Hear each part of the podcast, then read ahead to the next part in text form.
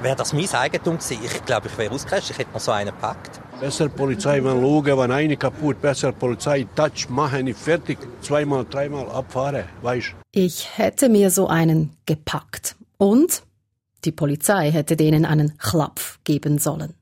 Viele Leute in Zürich sind wütend und geschockt. Hier in der Umfrage auf dem Lokalsender Tele Zürich. Chaotinnen und Chaoten haben am Wochenende übel randaliert.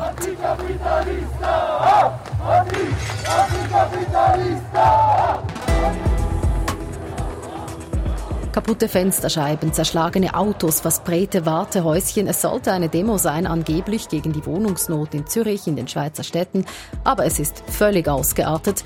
Und die Polizei gibt zu, sie habe die Situation unterschätzt. Ist das symptomatisch? Wird linksextreme Gewalt in der Schweiz anders beurteilt als rechtsextreme, als weniger schlimm? Von der Politik zum Beispiel? Das wollen wir heute wissen. Der Podcast heißt News Plus und ich bin Isabel Meissen.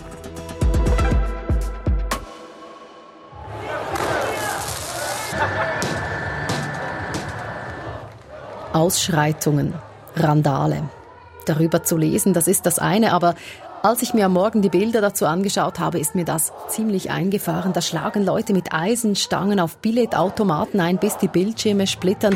Da werden Container umgeschmissen, angezündet, Fensterscheiben verschmiert und mit Steinen kaputtgeschlagen, Autos zerkratzt und so weiter. Auch die Kolleginnen und Kollegen vom SF Regionaljournal Zürich haben am Wochenende berichtet. Zum Protest ist es gekommen, weil die Stadt Zürich diese Woche das besetzte Kochareal geräumt hat. Darum haben sich gestarbige Leute, die mit der Besetzerszene sympathisieren, vor dem Landesmuseum getroffen und sind dann über den Kreis 4 Richtung Fritschiwiese gelaufen.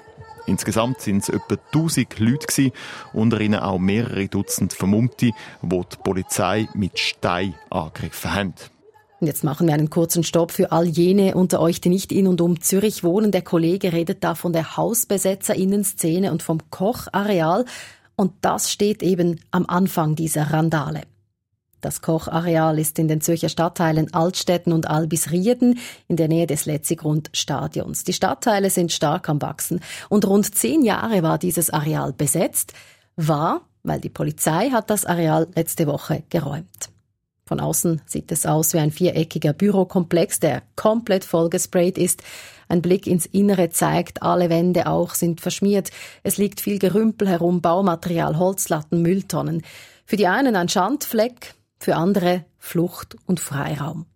In den nächsten drei, vier Jahren entstehen hier jetzt mehrere hundert Genossenschaftswohnungen, Wohnraum für 900 Menschen, Gewerbeflächen und mittendrin ein Park.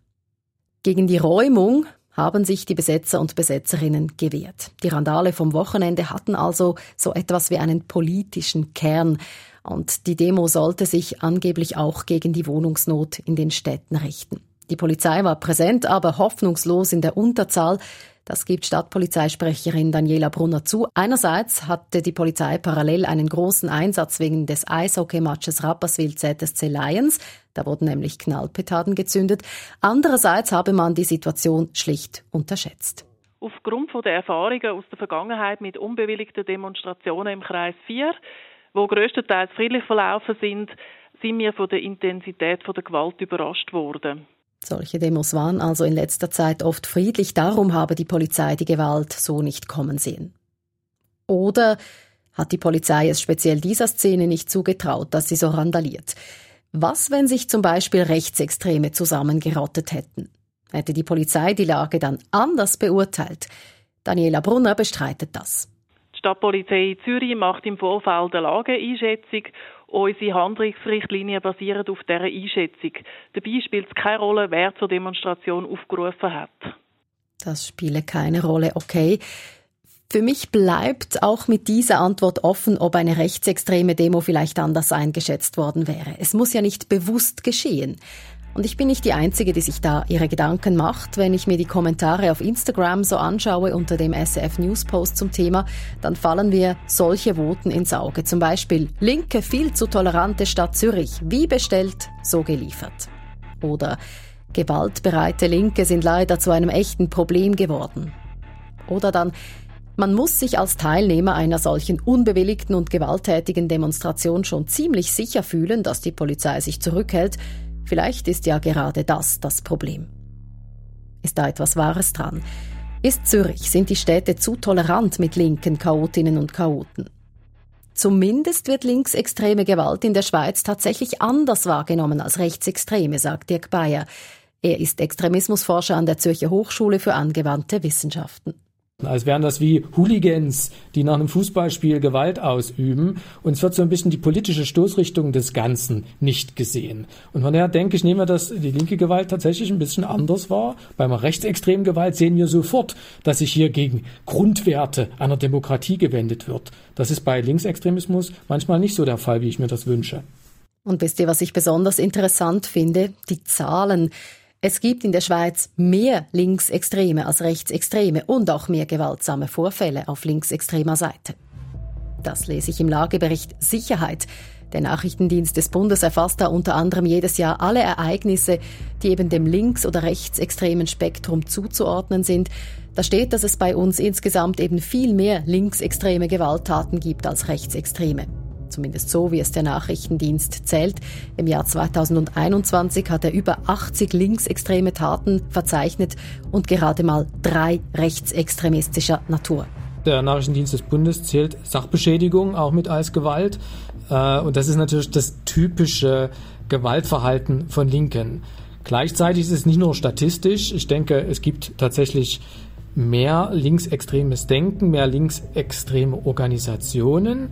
Und das hat einfach damit zu tun, weil das immer noch wie ein bisschen der sympathischere Extremismus ist. Man engagiert sich für das Gute, man führt Gewalt für das Gute aus, gegen Ungleichheit beispielsweise. Und deswegen hat das grundsätzlich mehr Zulauf, das, das linke Milieu. Es hat also mehr Zulauf, es wirkt zumindest sympathischer für manche, das sagt der Experte. Die linksextreme und teils gewaltbereite Szene, die ist in der Schweiz schon seit Jahren aktiv. In den letzten Jahren würde ich von eher hoher Stabilität ausgehen. Das zeigt, da ist eine Szene, die einen gewissen Organisiertheitsgrad aufweist und die auch immer wieder solche ähm, Situationen nutzt, um auf sich aufmerksam zu machen. Sei es hier in Zürich, aber wir haben Ähnliches auch schon in Basel gesehen, wir haben Ähnliches schon in Bern gesehen. Also es wird immer wieder gezeigt, man ist da und man fordert den Staat heraus. Und der Bund erwartet auch keine Veränderung in nächster Zeit. Im Gegenteil. Ich zitiere aus dem Lagebericht.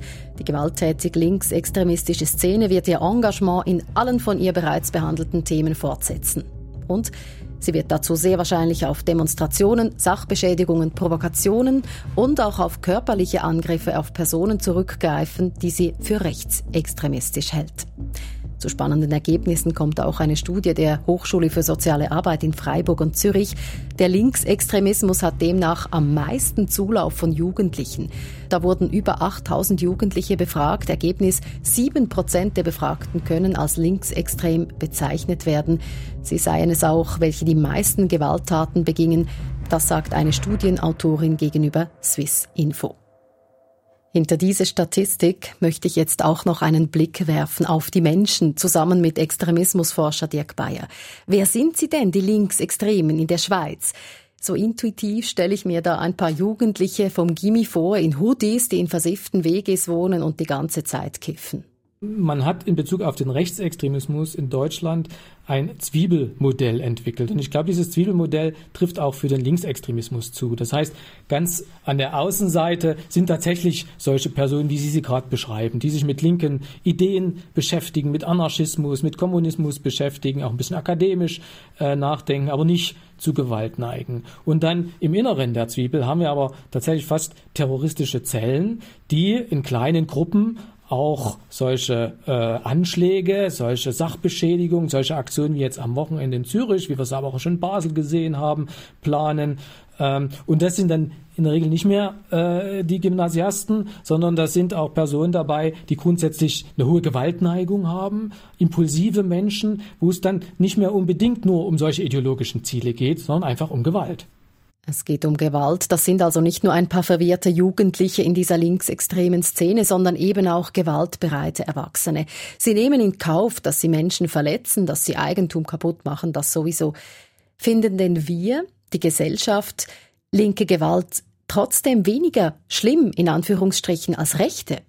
Ich glaube, die Menschen in der Schweiz bewerten das sehr, sehr unterschiedlich. Also es gibt schon viele Reaktionen äh, von, von, von Menschen, die natürlich weil sie Gewalt als Kommunikationsmittel verurteilen, das, was da passiert ist, ganz klar verurteilen. Und es gibt natürlich trotzdem auch die Positionen, und die sind nicht ganz selten, die da sagen, hier wird sich eigentlich für eine gute Sache eingesetzt, nur mit den falschen Mitteln. Und deswegen wird es nicht so verurteilt, wie wir uns das vielleicht wünschen würden.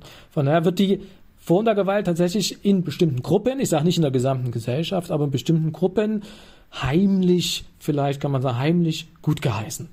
Und tatsächlich auch in den Kommentaren auf Social Media erkenne ich ab und zu doch auch Verständnis für das ursprüngliche Anliegen, um das es ja bei der Demo gehen sollte. Auf der anderen Seite steht natürlich die Tatsache, dass es an Freiräumen in der Stadt gerade auch für junge Menschen immer noch fehlt, steht da.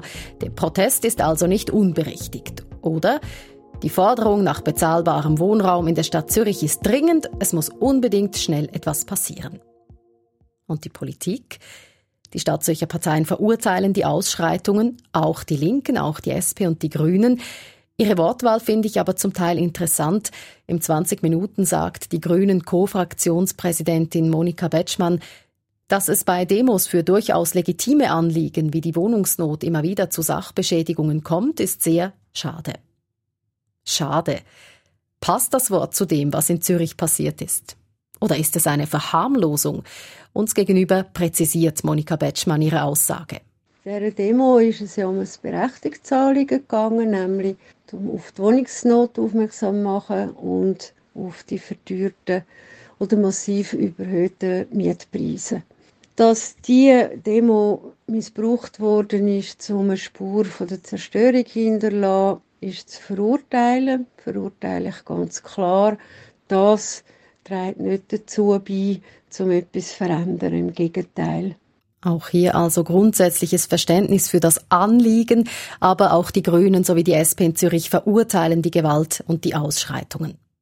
Trotzdem bestätigt Dirk Bayer, was ich mir so überlegt habe, wären tausend Rechtsextreme durch Zürich gezogen, hätte die Politik schon noch mal ganz anders reagiert. Die politischen Auseinandersetzungen oder Reaktionen wären tatsächlich heftiger ausgefallen, weil man völlig überrascht wäre, weil man mit so vielen Rechtsextremen in der Schweiz auf einmal nicht rechnen würde und weil ich meine, so eine Gruppe dann den Staat, die Demokratie, unser System wirklich fundamental in Frage stellt und auch verschiedene Minderheitengruppen äh, fundamental in Frage stellt. Und da wird es sozusagen sichtbarer, dass hier eine massive Gefahr für unser politisches Gemeinwesen besteht. Von daher wären die Reaktionen tatsächlich äh, stärker, würden, würden stärker ausfallen. Diese These teile ich.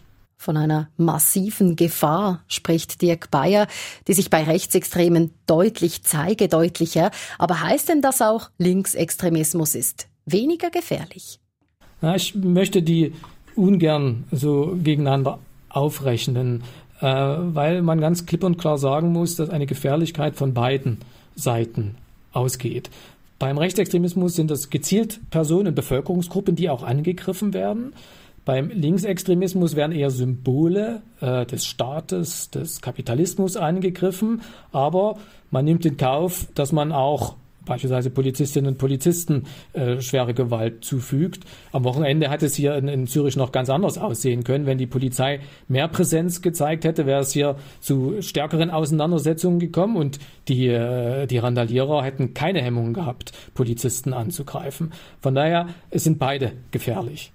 Beide gefährlich, Linksextreme und Rechtsextreme also. Dazu finde ich diesen Kommentar in der SF-Community besonders spannend. Jede politische Gruppierung hat ihre Extremisten. Und weiter, es ist wichtig, sich auf konkrete Vorfälle von Gewalt zu konzentrieren, unabhängig von der politischen Ausrichtung. Wenn wir alle Gewalttaten gleichermaßen verurteilen, können wir eine friedlichere und demokratische Gesellschaft fördern, in der Menschen respektvoll miteinander umgehen. Danke für dieses Schlusswort an Instagram-User Oscar Susa Prosa. Das war's für dieses Montags News Plus. Verantwortlich für diese Folge ist Céline Raval und ich heiße Isabel Meissen.